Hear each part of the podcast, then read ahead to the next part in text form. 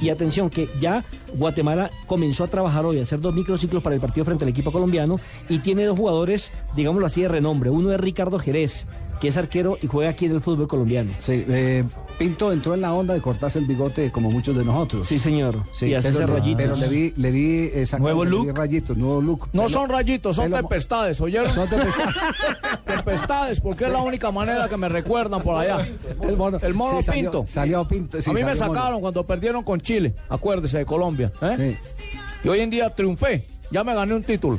Sí, señor. Bueno. Y, y aquí está el parte de Jorge Luis Pinto sobre Muy esa bien. victoria. Estamos contentos por haber ganado. No es fácil siempre ganar. Ser primero siempre va a ser difícil y sobre todo en contiendas inmediatas.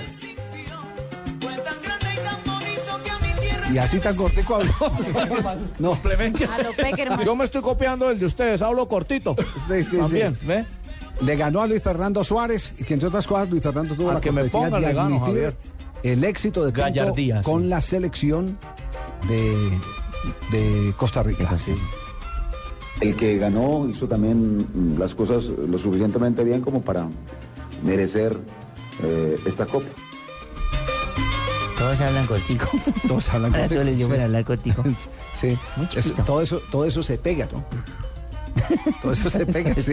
En la- El otro jugador, Javier, de pronto que tiene renombre es Marco Papa, es un volante que juega en Holanda, en el Herenveen de Holanda, y Ricardo Pérez que juega aquí en la Alianza Recuerda que esa Petrolera, dos selección la jugadores. dirigió Bolillo Gómez, ¿no? La de Guatemala La de Guatemala estuvo un ratico Sí, Bolillo Gómez. sí, por allá, Javier. y, y Madariaga. Sí, yo me- Esa selección fue muy berraca dirigir. Sí.